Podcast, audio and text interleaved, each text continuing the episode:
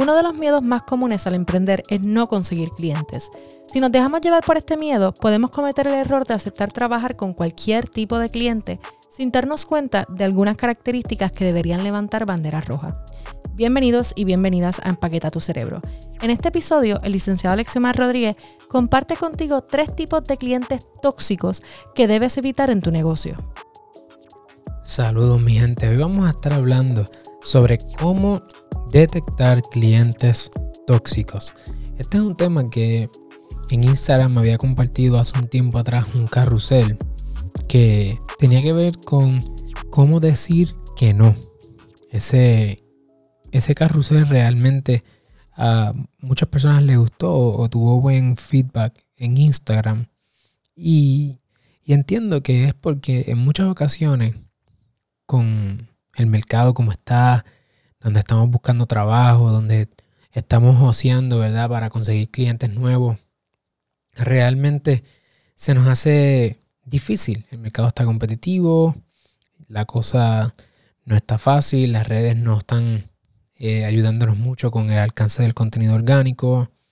Y obviamente todas estas cosas se suman y cuando uno está por su cuenta, pues es fácil caer en, un, en una pequeña trampa de decirle que sí a cualquier cliente que entra por la puerta. Y por la puerta virtual me refiero, ¿verdad? Por las redes, por DM, emails, que llaman. Es fácil caer en eso porque la cosa está mala. Estamos de acuerdo. Y, y realmente yo, yo he pasado por eso. He cometido el error de decir que sí eh, por desesperación. He cometido el error de decir que sí a disminuir mis precios reducir los honorarios.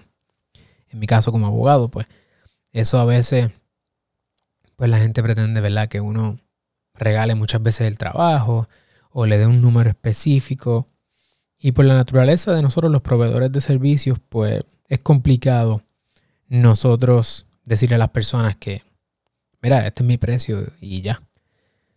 Pero creo que lo mejor que tú puedes hacer hoy es aprender a decir que no, particularmente a clientes tóxicos. Yo realmente he tenido algunas experiencias en los dos años, casi dos años que llevo emprendiendo, que, que de verdad que me he arrepentido de atender a estas personas y quisiera evitarte a ti también esta experiencia tan amarga de tener que bregar con gente que, que realmente son tóxicos y que laceran no solamente tu negocio, sino que laceran también tu autoestima, tu seguridad propia como profesional y, e inclusive te conviertes en, esclavo muchas veces de estas personas. Así que cuando terminemos hoy vas a poder identificar dos tipos de clientes que son tóxicos, que son outright tóxicos. Son gente que tienes que decir, mira, si esta persona llega por ahí, no lo quiero. Y también voy a compartir contigo algunas características que nos pueden dar indicios de que alguien eh, se está comportando más bien de una forma peligrosa y que pudiera terminar siendo un cliente tóxico. Esta es a base de mi experiencia y a base de, literatura que he estado estudiando de Chris Doe, Master Muñoz y de otros mentores virtuales con los que me rodeo. Así que quiero ayudarte a que no pases por lo mismo que yo pasé y vamos allá. El primer tipo de cliente que es tóxico, y, obviamente estamos hablando de potenciales clientes, ¿verdad? De leads, que es tóxico y que debes evitar tener como cliente, como, ¿verdad? Per se, son aquellas personas que no saben lo que quieren y tienen expectativas irrazonables. Una persona que no sabe lo que quiere y tiene expectativas irrazonables. Y, ese punto de que no saben lo que quieren y tienen expectativas irrazonables están bastante de la mano porque cuando una persona no conoce lo que quiere, pues realmente no, no sabe lo que significa el trabajo que se va a hacer. Te voy a dar un ejemplo. Una vez a, nosotros nos llamó una persona que, en, La, por si acaso, si es la primera vez que nos conocemos, mi, mi, práctica, o más bien, no mi práctica, sino yo tengo un startup legal, se llama Seed Law, y es una plataforma que ayudamos a emprendedores hispanos a montar, crecer y proteger sus negocios. So, naturalmente, como creamos contenido, pues personas llegan y, nos llaman. Este, separan sus citas si quieren consultoría para darle forma a su idea y que después puedan utilizar nuestros productos, nuestros cursos para poder emprender. Y una persona nos llamó eh, diciendo que quería montar una tienda en línea, un e-commerce. Y cuando empezamos a hablar, yo le pregunto, bueno, pues, ¿y cuál es tu modelo de negocio? Esa es la primera pregunta que siempre hago. La persona no sabía contestar cuál era su modelo de negocio. Ok. Eh, ¿Con quién vas a montar tu tienda online? No sabía tampoco. ¿Qué producto vas a vender? Tampoco sabe. Y entonces nos decía, bueno, yo quiero que ustedes lo hagan todo, por eso es que estoy llamando. Y yo, bueno, caballero, eh, ¿verdad? E, está un poco equivocado porque nosotros somos una plataforma legal, nosotros nos atendemos la cuestión legal, número uno. Eh, usted es quien se encarga de su negocio, porque usted tiene que montar su negocio como tal. Y él, bueno, es que estoy buscando a alguien que me ayude a hacer todo eso porque yo lo que quiero es una tienda online. Y yo, pues entonces envíeme su, envíeme su email para entonces yo enviarle a algunas personas con las que nosotros hemos colaborado que montan tiendas online. Y me dijo, es que no tengo email. Y yo, wow. O sea, me dijo, pero ya lo voy a hacer pronto. Entonces, ¿cómo, ¿cómo tú quieres montar una tienda online sin tener tan siquiera un email? Sin conocer cómo es que funciona. De la misma manera, hemos escuchado personas que nos dicen que quieren hacer cosas en el Internet. Cuando yo estaba estudiante en la escuela de Derecho, eh, era practicante en la clínica de propiedad intelectual y, y startups. Y habían personas que llegaban y decían, es que yo tengo una idea para el Internet, así que quiero que me conecten con el Internet, a dónde tengo que ir. Y, son ejemplos que parecen exagerados, pero no. O sea, hay personas que no saben lo que quieren porque no se han educado. Y en tu trabajo van a llegarte personas con unas expectativas irrazonables porque no saben lo que cuesta. No valoran tu conocimiento. ¿Sabes por qué? Porque esa persona que quería montar la tienda online, eh, cuando yo le dije más o menos cuánto salía montar una tienda online, pegó el grito en el cielo. Dijo, ¿cómo va a ser? Pues eso es una, es una página web nada más, o es un par de fotos ahí. Claramente no se educó, no sabe realmente eh, lo, que, lo que significa el servicio que se le estaría ofreciendo si una persona viniera y le montara una página web y, no sabe, no sabe realmente qué es lo que está buscando, qué es lo que necesita, qué es lo que quiere.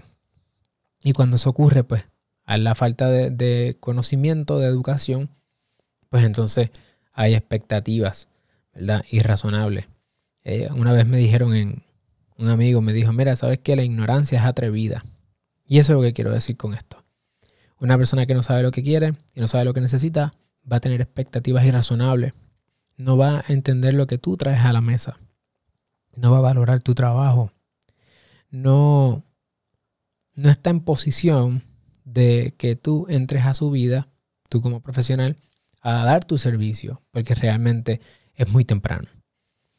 Segundo tipo de cliente con el que me he topado es el cliente que, o el potencial cliente que sí sabe lo que quiere, sabe lo que necesita, pero sus expectativas también son irrazonables. El primero, pues, tú puedes tratar de educarlo, llevarlo, a lo mejor el momento no es el correcto, es cuestión de momento, es cuestión de, de decirle, mira, necesitas educarte, necesitas conocer más y después quizás esa persona puede volver y ser un cliente ideal, pero en el momento en que te buscó no es ideal porque no está en la posición correcta para que tú entres.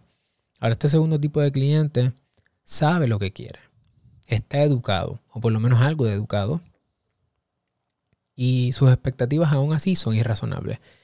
Este es con quien más yo me he encontrado, eh, porque son personas que llegan y dicen, bueno, yo tengo, piensan que como tienen dinero, o a lo mejor tienen reputación, a lo mejor tienen un nombre, fama, seguidores o lo que fuera, que ellos pueden exigir eh, de una forma que tú vas a sucumbir a sus exigencias. Y, este, y sí, me he encontrado con personas que son mal, malcriadas o, gente que se cree ¿verdad? Tratan a uno como si uno estuviese por debajo de ellos. Eso es cierto. Pero también hay personas que eh, saben lo que quieren y son irrazonables aún así con una guachafita monga, como le decimos en Puerto Rico, que es, o sea, vienen, vienen bajitos, no, no vienen con altanería. Vienen, mira, es que esto, que lo otro, ay, ay, ay. Vienen con el ay bendito, con el ayúdame, tú sabes. Y son irrazonables sus expectativas. Esta persona te puede exigir o puede tener unas expectativas, como estamos mencionando, eh, quizás más low key. A lo mejor te habla con, la labia, como decimos en Puerto Rico, ¿verdad? Te trata de, de, de coger de zángano o de tonto, de tonta. Hay que tener cuidado con estas personas. También son personas que muchas veces no respetan, ¿verdad? Si tú cobras un, un fee, una tarifa fija o una tarifa por, hora, van a pretender controlar cuánto tú le vas a cobrar, van a, a pretender que tú de alguna forma hagas alguna excepción con ellos. Si tú tienes un sistema, van a querer boicotear el sistema. Si tú tienes unos pasos, van a querer llegar al resultado sin respetar tus procesos. Eh, si tú tienes un equipo de trabajo, no les importa, quieren contigo. Pueden pretender manipularte de forma agresiva o de forma pasiva. Son personas que en muchas ocasiones eh, van a querer que tú contestes el teléfono cuando sea que ellos te llamen, el mensaje de texto cuando sea que te escriban. Van a pretender ser el centro de tu universo. Este cliente, este posible cliente que sabe lo que quiere pero tiene expectativas irrazonables, es un cliente que dependiendo de tu carácter puedes tener choques con él o con ella. Van a estar eh, quizás en una posición donde pretenden controlar los resultados, decirte cuánto tú debes cobrar, cuánto tiempo te debe tomar, si una tarea es sencilla o es compleja. Van a querer entrar en eso. Son egocéntricos en muchas ocasiones, en mi experiencia, y son personas, y son personas antojadas. Pretenden que se hagan las cosas como ellos quieren, cuando ellos quieren, o sea, de la manera de ellos. Este tipo de personas también pueden ser bien problemáticos porque se creen sagrados, se creen que nadie los puede tocar. Y algunos clientes que con los que yo tuve en el pasado llegaron a pensar que ellos, o decir, proferir estas palabras, de que yo estaba ahí, o yo tenía X o Y éxito, o yo a lo mejor había alcanzado una u otra cosa, gracias a ellos, gracias a que ellos son mis clientes. Eso hay que tener mucho Cuidado familia. No, no permitas que, que alguien establezca, y menos un cliente tuyo, que se crean que te pueden controlar y que pueden decirte cómo tú haces o dejas de hacer las cosas. Porque no te respeta.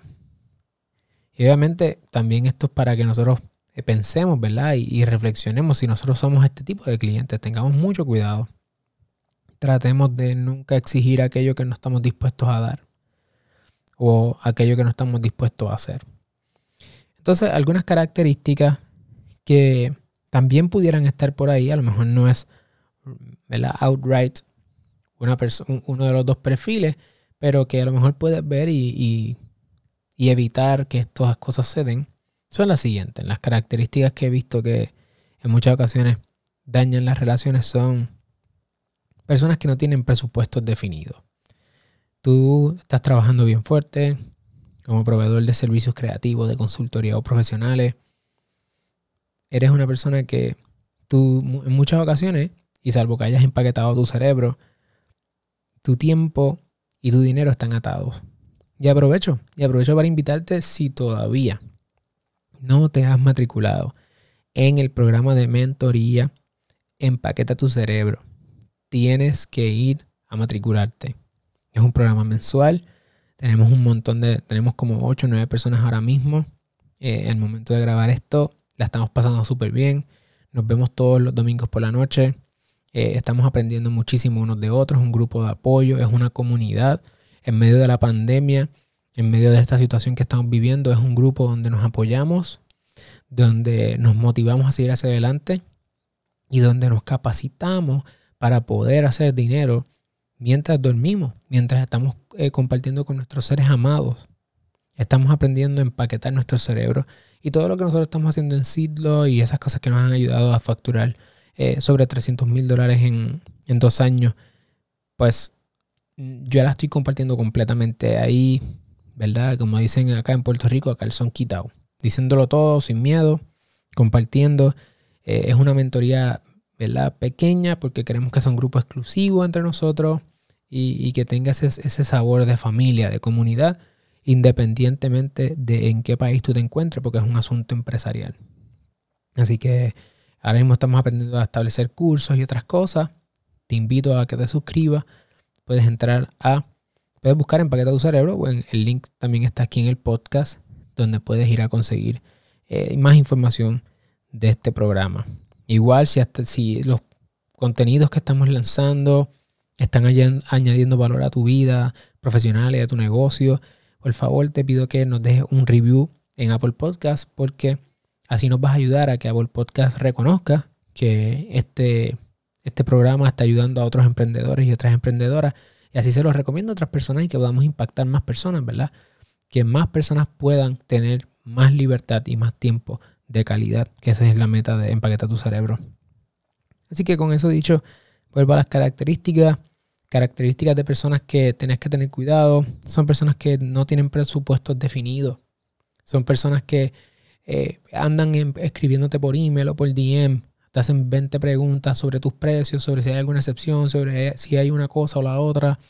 Eh, y no estoy diciendo que sean personas, y ojo, si alguien escribe, oye, ¿cuánto es el precio? Eso no es lo que estoy diciendo. Sino que una vez que tú le dices tu presupuesto, o a lo mejor tu presupuesto ya está en el internet, la persona aún así eh, sigue indagando, ¿verdad? Porque realmente no tiene un presupuesto definido y no sabe cuánto vale lo que tú estás trayendo a la mesa. Ese tipo de personas, cuidado con eso. Cuidado con personas que no se hayan educado.